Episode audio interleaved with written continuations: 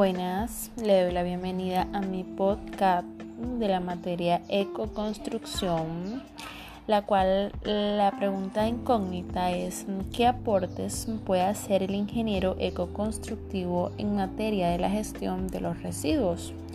Bueno, primero y principal es necesario resaltar como verdaderos ciudadanos lo esencial que son los aportes constructivos en facilitación para que el exceso y el deterioro de la naturaleza se destruya.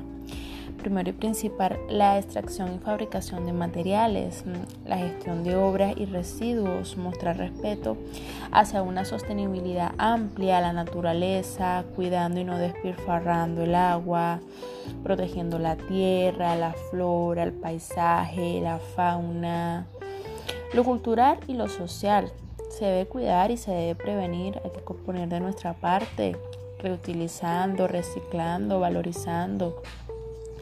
Creación de una red de infraestructuras para el reciclaje, implementar mm, centros de información y fundación ambiental, articular un sistema que obligue a constructores a incluir un proyecto adecuado de gestión, aplicación de las energías renovables en la construcción, sistemas de riego eficiente.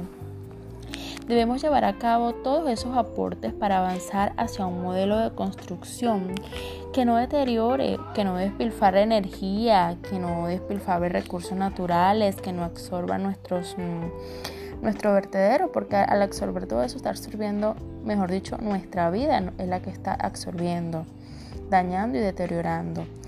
Eh, en el cuidado de la ejecución de trabajo de obra, nosotros como ingenieros debemos velar para solucionar todos esos problemas de los cuidados y de la conversación ambiental, diseñar sistemas de gestión ambiental que posibiliten el crecimiento necesario de la región, la disminución de residuos sólidos y peligrosos. Mm, eh, crear modelos de proyectos ambientales también es importante.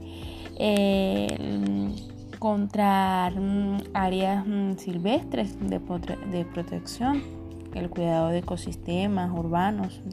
De esta manera se trata de, buscar todas las soluciones necesarias que sean de ayuda y den resultados notorios mm, con solo un fin. ¿Y cuál es ese fin? El fin es promover todos los bienes y mejorar la calidad con la cual se ha venido desarrollando. Es importante señalar que un ingeniero ecoconstructivo, que un ingeniero ecoconstructivo eh, debe eh, estar fuertemente vinculado con dar mm, cuenta en la provisión de los recursos naturales mm, de una zona determinada, gestionarlo, reducir contaminación y la interacción de ese espacio con residuos tóxicos o contaminantes.